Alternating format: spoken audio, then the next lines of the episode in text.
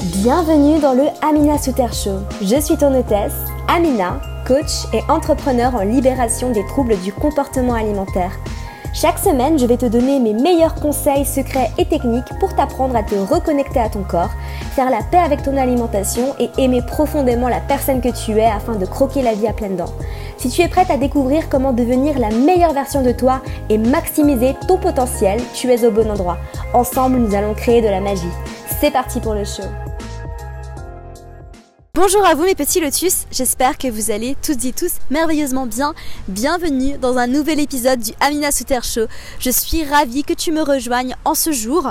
Donc j'espère que tu m'entends bien parce que je suis actuellement dans un parc. Euh, si tu connais un petit peu Lausanne, je suis au parc Mon Repos.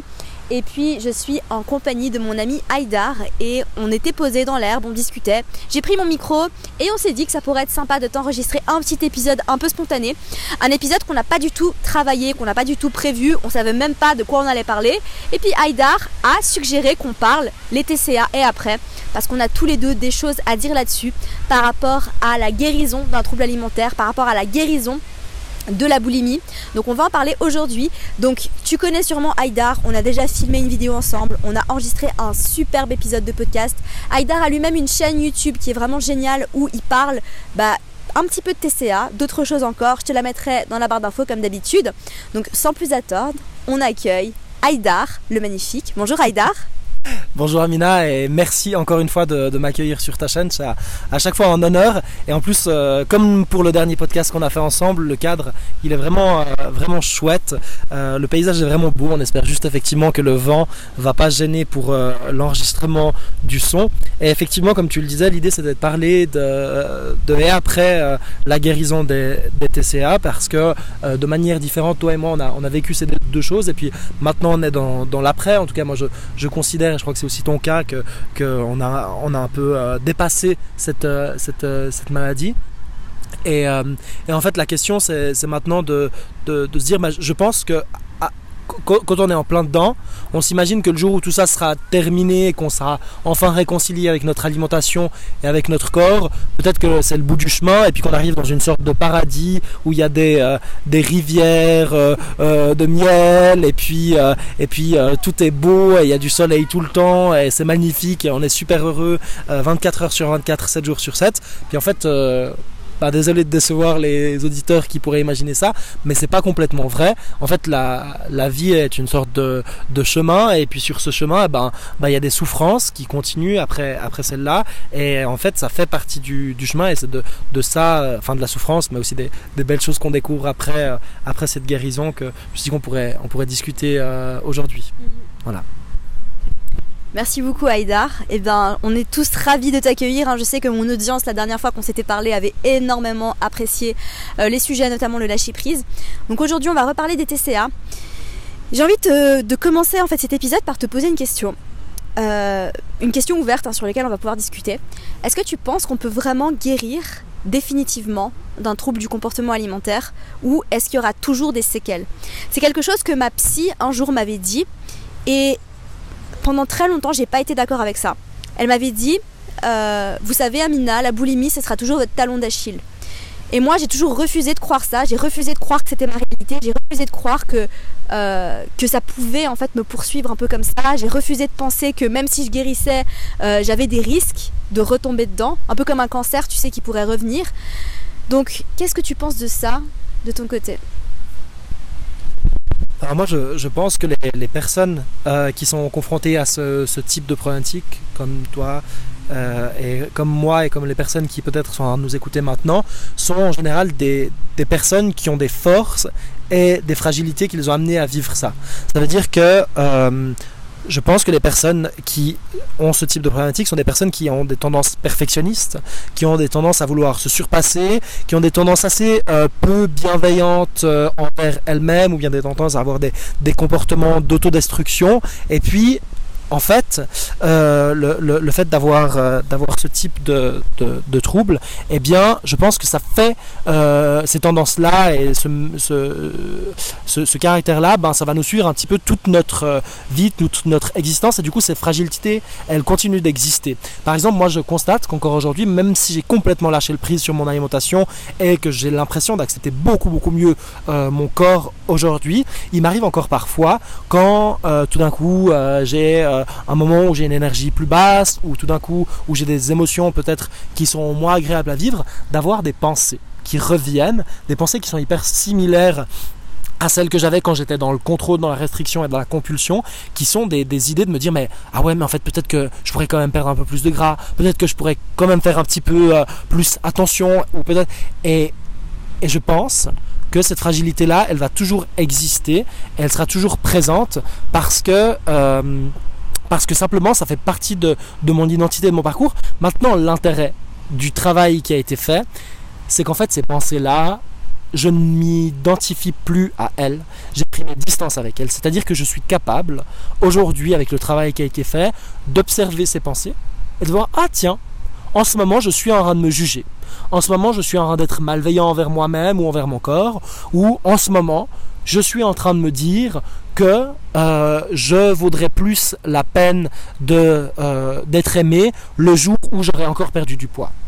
Et puisque j'arrive à observer ces pensées, j'arrive à ne pas m'identifier à elles, et bien du coup simplement l'impact qu'elles ont sur mon bien-être au quotidien, il est beaucoup beaucoup moins important, mais il existe quand même. Voilà un petit peu ma réponse par rapport à ça. Je ne sais pas si toi peut-être avec ton parcours tu as un truc à compléter par rapport à ça. Je trouve ça très intéressant en fait ce que tu dis et comme je le dis très souvent, hein, euh, la conscience, la prise de conscience, c'est toujours la première étape. Et du coup, je suis d'accord en fait avec ce que tu dis dans le sens où euh, ça m'arrive également d'avoir de vieilles pensées qui reviennent. Et d'ailleurs, euh, je vais vous raconter un petit peu mes lotus, la journée que j'ai vécue hier, parce que ça a été une journée compliquée euh, pour moi, mais je m'en suis sortie. Et, n'oubliez pas, quand vous vivez des journées difficiles, que rien n'est permanent. C'est ce que je me suis répété toute la journée qui m'a permis de, tenir et de me dire que ça allait passer. Mais sincèrement, en fait, du moment que vous êtes conscient, que vous avez fait le travail, que vous avez réussi à vous en sortir, c'est possible, tout à fait, hein, qu'il y ait des pensées qui reviennent qui est dépensé comme ça, qui disent Ah bah tu devrais peut-être pas manger ça. Ou alors, euh, oulala, aujourd'hui il se passe ça. Mais quand ça arrive, en fait, tout simplement, je, prends note et je me dis Tiens, il y a une, vieille pensée qui, qui m'appartient pas qui est venue. Euh, elle est venue là comme ça de nulle part et elle s'est installée dans ma tête, mais c'est pas grave. Je la laisse partir parce que c'est une ancienne pensée qui m'appartient plus. Moi, ce que je crois très fort en fait, en ce que j'appelle les points d'ancrage, et ça j'en parle dans la formation Se libérer de la boulimie 2.0, c'est qu'en fait, euh, les vieilles pensées, elles existent dans des lieux. Et il y a des lieux en fait comme ça, les lieux où tu as, vécu des périodes difficiles, peut-être les lieux où tu as vécu une dépression, les lieux où tu as vécu, bah, pour moi, la boulimie, les lieux où tu vécu des crises d'angoisse, euh, les lieux où tu vécu des choses compliquées pour toi, bah, il y a des sentiments, il y a des pensées qui résident dans ces lieux. Tu peux nettoyer avec de la sauge, tout ce que tu veux, mais des fois c'est toujours là et ça reste. Crois-moi, j'ai essayé de nettoyer ma chambre avec de la sauge un milliard de fois, mais pourtant ça m'a pas empêché hier d'avoir des vieilles pensées par rapport à mon corps, par rapport à au fait que je jugeais encore mon corps, que j'avais l'impression que j'avais pas de valeur parce que j'étais pas assez mince, et que du coup euh, je me suis retrouvée un peu dans cet état où j'avais l'impression que je j'étais pas assez bien, je sais pas pourquoi, je sais pas ce qui se passait. Et limite, en fait, j'ai presque, et je l'ai pas fait parce que je me suis rendu compte de ça, mais j'étais à deux doigts de me peser. Alors que depuis le jour où j'ai pris la décision de me libérer de la boulimie, j'ai décidé de ne plus monter sur la balance. Donc, euh, évidemment, je suis pas chez moi en ce moment, donc je vais pas jeter ma balance. Hein. c'est ce que j'ai fait quand j'habitais à Paris, mais là c'est pas le cas. Et j'étais à deux doigts de le faire parce que j'avais, je sais pas, comme ce besoin de me rassurer, ce besoin de me dire mais non ça va en fait, mais non tu as de la valeur parce que tu fais un certain poids. Et là en fait je me suis rendu compte, il m'a fallu à peu près deux secondes pour prendre conscience de ça et pour me dire mais au final ça va pas m'aider. Au final faire ça ça va pas servir mon plus grand bien. À, quoi ça va servir? À part à me rassurer dans ces vieilles pensées qui ne me servent pas à me rassurer dans ce schéma en fait. Et euh, je veux dire, comment dire, indulge, j'arrive plus à parler français. ça m'arrive, ça m'arrive un peu moins souvent là, mais euh, j'ai quand même toujours des mots en anglais qui me viennent dans la tête. Mais euh, céder à ce comportement, en fait, céder à, au fait de me peser dans, dans ma situation, eh ben, ça aurait fait que renforcer le schéma destructeur qui était en train bah, de petit à petit euh, revenir en fait. Alors il, il s'est pas mis en place parce que ça a duré moins de 24 heures. J'ai réussi à euh, m'en libérer parce que j'ai pris conscience de ça et, et c'est vraiment la prise de conscience qui m'a aidé à me libérer. Mais que au final, bah oui, être ici, être euh, dans cette ancienne chambre, être euh, en Suisse à Lausanne, ça me fait pas du bien.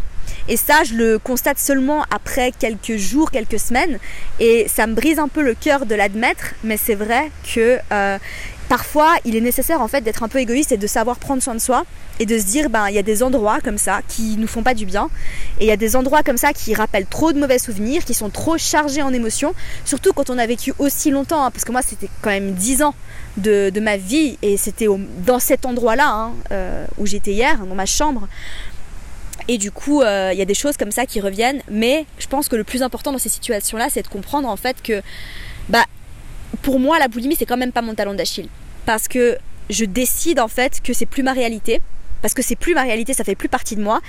Mais ça veut pas dire en fait que je vais pas avoir des moments comme ça euh, qui vont me permettre en fait d'affronter ce nouvel obstacle, d'affronter ce genre de pensée et tout simplement de toujours aller plus loin dans la prise de conscience et de me rendre compte que bah, je suis quand même un être humain, que je suis pas invincible et que, euh, que j'accepte en fait d'être un être humain, j'accepte de pas être invincible, mais j'accepte aussi de me libérer euh, de ces pensées une fois qu'elles sont là et de pas rester dans le cycle de pensées négatives. Et ça ça peut être par rapport à tout. Mais moi en l'occurrence des pensées par rapport à mon corps et de choisir en fait de faire les choses qui vont me servir plutôt que de faire des choix destructeurs. Donc voilà je sais pas si tu as quelque chose à ajouter par rapport à ça. Je me reconnais beaucoup dans, dans ce, que tu, ce que tu dis, ce que tu racontes. Je vois que nos, parcours, ils ont, ils ont beaucoup de, de similitudes. J'ai réussi à le dire, bravo Aïdar. Et, et en fait, euh, bah, pour répondre à, à la, à la question qu'on a mis comme, comme titre finalement de ce, ce podcast, et après, j'ai eu, euh, c'était euh, hier ou avant-hier, je, je roulais en trottinette, puisque je, je, je suis toujours en trottinette, et euh, j'écoutais ma musique, et d'un coup j'ai eu une idée qui m'est venue comme ça, qui était, bah, on parle beaucoup d'alimentation euh, intuitive, et moi j'ai- eu ce, mot qui est apparu, qui, était d'alimentation euh, positive, dans le sens où, en fait, après, enfin quand, quand j'ai décidé de lâcher prise sur mon alimentation, je me suis dirigé sur euh, toutes les choses que je m'interdisais, c'est-à-dire une alimentation extrêmement euh, de, junk food, industrialisée, etc., etc., en me disant que voilà, pendant une période, euh, et même si ça devait être pour toujours, je m'autorise à manger ça, et encore aujourd'hui, j'en consomme de, façon assez régulière, là je suis en vacances, et, puis par exemple, je suis allé manger au, McDonald's, un truc que j'aurais considéré comme étant voilà, un, grand blasphème, pas que, pas que ce soit bien ou bon, mais simplement de me dire que je m'autorise et que je fais confiance à mon corps, que je lui donne cette autorisation,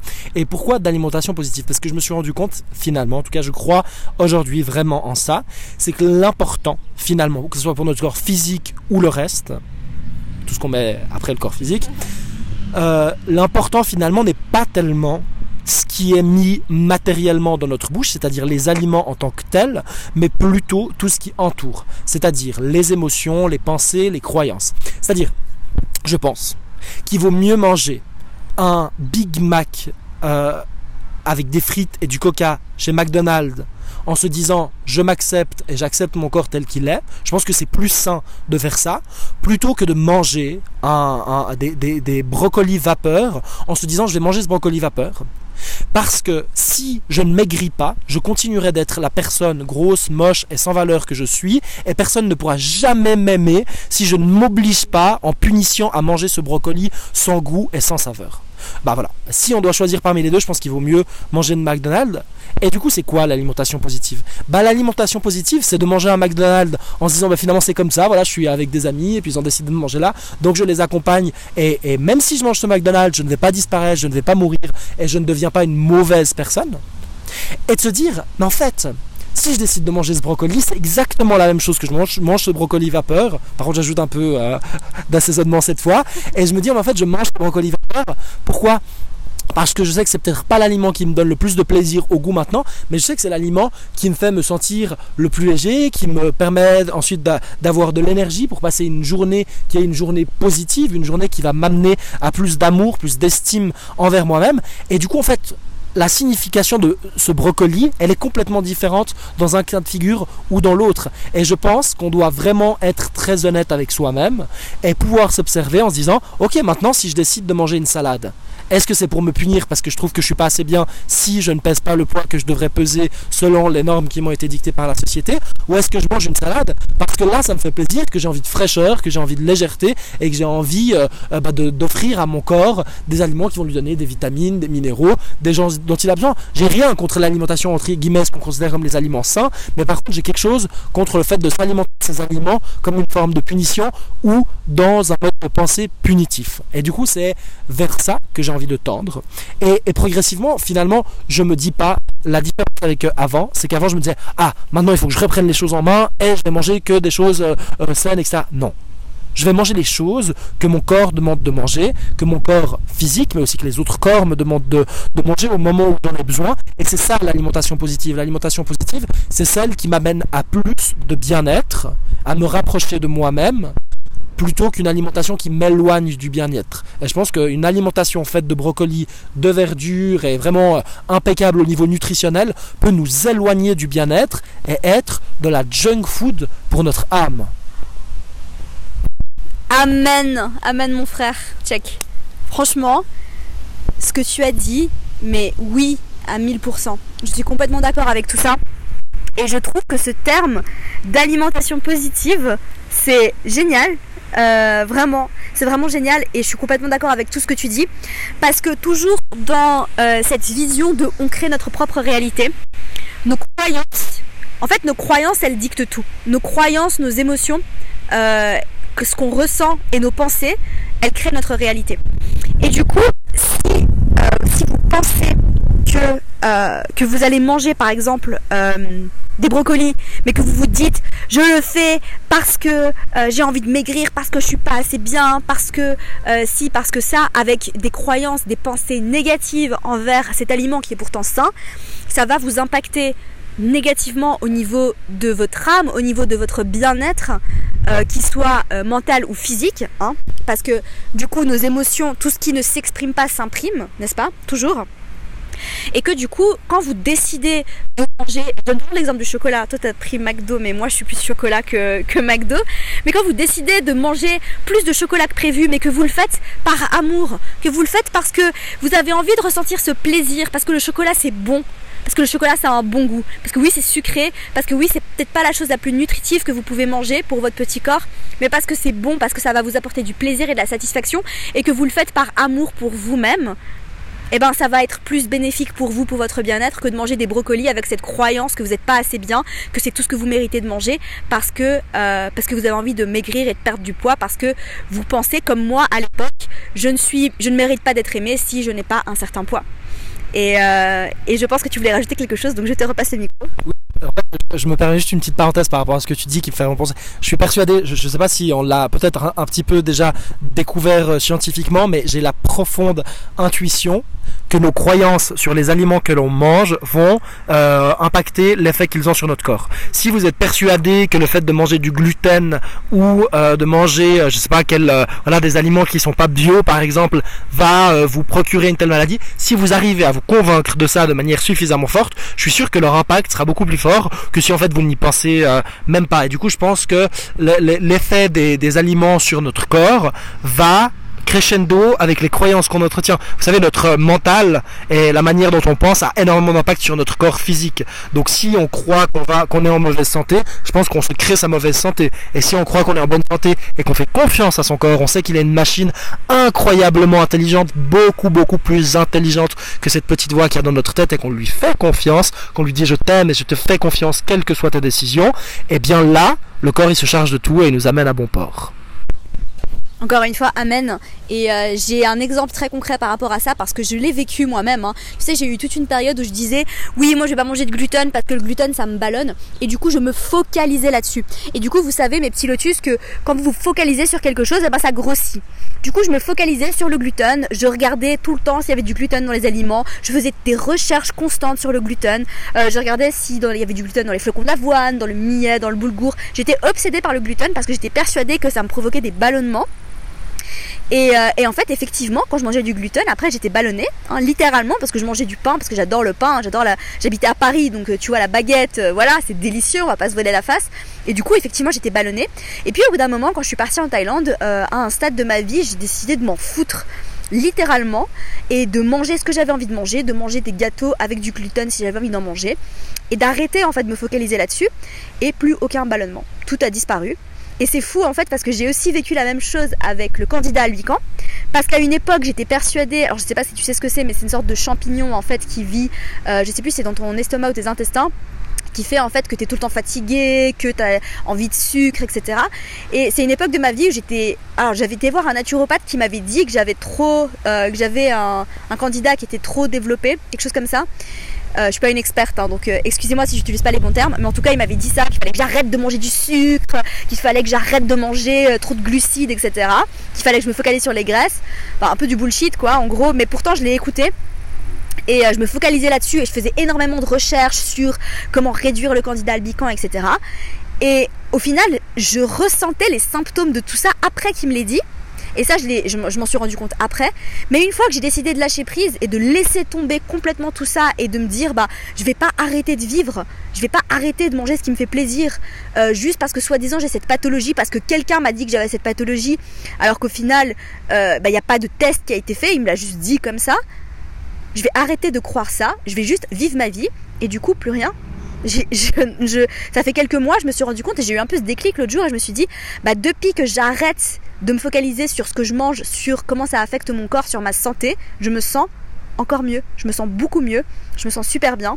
Et du coup j'essaie simplement d'écouter mon corps et je me rends compte là que par exemple bah je suis un petit peu ballonnée, bah je sais que j'ai mangé quelques trucs, J'essaye de pas trop y réfléchir et je me dis juste bah ça passe en fait. J'ai pas besoin de me focaliser là-dessus, j'ai pas besoin de me torturer l'esprit. Je sais que ça va passer, je sais que mon corps peut gérer et si je suis ballonnée un ou deux jours, et eh ben c'est pas la fin du monde et que, et que voilà, ça va passer tout seul. Et je choisis en fait aujourd'hui de créer ma réalité en arrêtant de me focaliser sur ce qui va pas et en choisissant de me focaliser sur qu'est-ce qui va et qu'est-ce qui me fait du bien et qu'est-ce qui m'apporte du plaisir. Merci beaucoup Amina. Et puis euh, je, je réfléchissais en t'écoutant et je me dis voilà, c'est vrai qu'avec Amina à chaque fois qu'on discute ça pourrait durer des heures et, des, heures et je vois que gentiment on arrive à la fin du temps à partir mais il y avait un point que j'avais vraiment envie d'aborder parce que la question c'était euh, et après et après ce qui est génial avec le fait de travailler sur cette thématique et sur cette problématique, c'est que une fois qu'on a un peu euh, on se rend compte qu'effectivement, en fait, il y a le piège du futur, on a toujours l'impression qu'arriver à la prochaine échéance, enfin, on sera heureux, enfin, on aura atteint le etc. Vous savez, on, se dit toujours, ah, mais en fait, quand j'aurai fini mes études, quand j'aurai un job, quand j'aurai mon appart, quand j'aurai ma voiture, quand j'aurai des enfants, quand j'aurai la retraite, et euh, voilà, on est toujours en train de repousser l'échéance de quand est-ce qu'on acceptera de vivre enfin dans le moment présent. Et je pense que c'est un piège et ça peut exister ce piège. Et finalement, voilà, en dépassant ça, je me suis aperçu qu'effectivement, bah, la route elle continue. C'est un chemin. On est tout le temps sur le chemin. Et la meilleure idée, c'est d'être à l'endroit où on est sur le chemin, de le vivre pleinement dans le moment présent.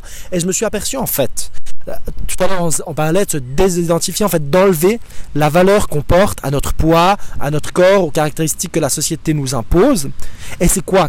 Quand on a réussi ça, qu'est-ce qui se passe après? Bah, Maintenant, moi je me rends compte que dans mon existence, bah, je dois euh, euh, transmettre ça dans tous les autres champs de mon existence, de ma vie. C'est-à-dire que comment est-ce que je fais aujourd'hui pour ne pas m'identifier? À mon salaire, à mes revenus, à mes biens, à mes possessions, à mes relations, pour me dicter quelle est ma valeur. Est-ce que euh, parce que quelqu'un est mieux habillé que moi, il a plus de valeur? Est-ce que parce que quelqu'un a l'air plus intelligent que moi ou plus cultivé que moi, il a plus de valeur? Est-ce que du coup, est-ce que je dois être malveillant envers moi-même et me juger me dévaloriser? À quoi je m'identifie? Est-ce que je suis mon argent ou mes possessions? Est-ce que je suis le nombre d'amis ou ma popularité? Est-ce que je m'identifie à toutes ces choses? Et en fait, tout le travail, et c'est que le début du travail, c'est de dire mais en fait non. En fait, toutes ces choses sont des choses voilà, de la réalité euh, matérielle, mais ça n'est pas moi. C'est-à-dire que moi, bah, c'est la conscience, c'est ce qui observe tout ça. Et finalement, le chemin, je pense, c'est un chemin d'éveil de la conscience. Je pense qu'on est tous, tous, sans en avoir conscience forcément, à un degré et à un endroit différent de ce chemin de prise de conscience. Et, et en fait, ce que fait Amina, c'est qu'elle nous invite à prendre une des portes sur ce chemin, une des portes de l'éveil de la conscience via le corps, via euh, ces troupes, parce que finalement ce qu'on se rend compte, c'est que derrière toutes nos problématiques, toutes nos douleurs, toutes nos souffrances et toutes nos fragilités, ce sont des ressources et des portes immenses vers un plus grand potentiel. Et en fait c'est ça qu'on fait, c'est qu'on métabolise ces difficultés de notre chemin de vie vers des choses beaucoup plus lumineuses, beaucoup plus épanouissantes. Et en fait, je crois qu'on a le libre arbitre. Il n'y a pas de destin, il n'y a pas de choses qui sont écrites. On a le libre arbitre dans le sens où on va à la vitesse qu'on veut. On peut prendre des chemins déviés, on peut se tromper, on peut faire des détours. Mais finalement, on est toujours sur ce chemin de la prise de conscience. Et plus de conscience, bah, c'est se rendre compte qu'on n'est pas de toutes ces choses. Arrêter de mettre la valeur à l'extérieur. Arrêter de chercher les choses à l'extérieur et se rendre compte que finalement, tout ce qu'il nous faut et tout ce qui existe, il est juste là, à l'intérieur de soi. Et je sais, c'est très facile de le dire comme ça dans un podcast, c'est beau peut-être euh, aussi à entendre ou à dire, mais finalement, c'est ça, euh, peut-être la vie et le chemin qu'on est en train de faire de nos incarnations, dans cette vie, dans les précédentes ou dans les suivantes, c'est d'avancer sur ce chemin et de se rendre compte finalement de tout le potentiel euh, divin qu'on a à l'intérieur de nous. Voilà, après là, on part sur plus des trucs spirituels, mais, mais je sais que vous êtes déjà un petit peu familier avec, avec ces thématiques-là effectivement, elles ont un petit peu l'habitude avec moi. Je sais qu'il n'y a pas tout le monde qui adhère à ça, mais euh, pourtant, c'est, ça fait partie de moi, ça fait partie de mon contenu. Donc, euh, donc voilà. Merci beaucoup, Haïdar, euh, de m'avoir accordé cette interview. N'hésite pas à me dire dans les commentaires, petit Lotus, si tu as envie qu'Haïdar revienne sur le podcast, parce que je vais revenir à Lausanne en août. J'ai pas le choix, je dois refaire mon passeport si tu veux tout savoir. donc, donc, si tu veux revoir Haïdar sur le podcast, ou si tu veux qu'on refasse une vidéo, n'hésite pas à me laisser un petit commentaire juste en dessous. N'oublie pas de t'abonner à ma chaîne si ce n'est pas déjà fait et d'aller me suivre sur Instagram. Si tu veux plus d'Amina, si tu veux plus de moi, je te rappelle que tu peux t'abonner à mon accompagnement offert, un email de ma part tous les matins pour t'inspirer, te motiver. Je te donne mes meilleurs conseils, secrets et techniques dans les emails. Et du coup, nous on va y aller. Merci beaucoup de ta présence, Aïdar, sur ce podcast. Merci pour tes mots, merci pour ta sagesse. Tu es si jeune, pourtant si sage. Merci infiniment de ton passage ici. Merci à toi, Amina, de m'avoir reçu, de m'avoir accueilli sur ta chaîne encore une fois. Et puis, merci pour tout ton contenu, ta bienveillance, ton amour. Je crois que tous les auditeurs l'entendent dans ta voix. Et moi, je tiens à te remercier pour ça. Et je tiens aussi à vous remercier, vous, si vous êtes encore là à nous écouter. Eh bien, euh, eh bien merci de nous avoir accordé un petit peu de votre temps et de votre euh, attention. Euh, je vous envoie plein d'amour. N'oubliez pas d'aller vous abonner à la chaîne d'Aïdar. Sur ce, on vous laisse, on vous souhaite de passer une merveilleuse journée et comme d'habitude, prenez soin de vous. Bye. Merci à toi Petit Lotus pour ton écoute, j'espère sincèrement que l'épisode t'a plu. N'oublie pas que tu peux me laisser une petite revue sur iTunes si tu veux m'aider à faire référencier ce podcast. Laisse-moi un petit commentaire sur YouTube et sur SoundCloud pour me dire ce que tu en as pensé, pour me dire qui est-ce que tu aimerais avoir en invité sur ce podcast, pour me donner tes sujets, tes recommandations. Je suis très à l'écoute de tout ce que vous me dites, donc c'est l'occasion de, de me faire savoir ce que tu aimerais avoir. En attendant, n'oublie pas d'aller me suivre sur Instagram si tu veux suivre toutes mes aventures et si tu veux encore plus de contenu, tu peux t'abonner à mon accompagnement offert, un email de ma part tous les matins pour t'inspirer, te motiver, te donner mes meilleurs conseils secrets et techniques. Le tout est dans les notes du podcast ou dans la barre d'infos si tu m'écoutes sur YouTube. Sur ce, je te laisse. Comme d'habitude, je te souhaite de passer une merveilleuse journée. Prends soin de toi. Bye.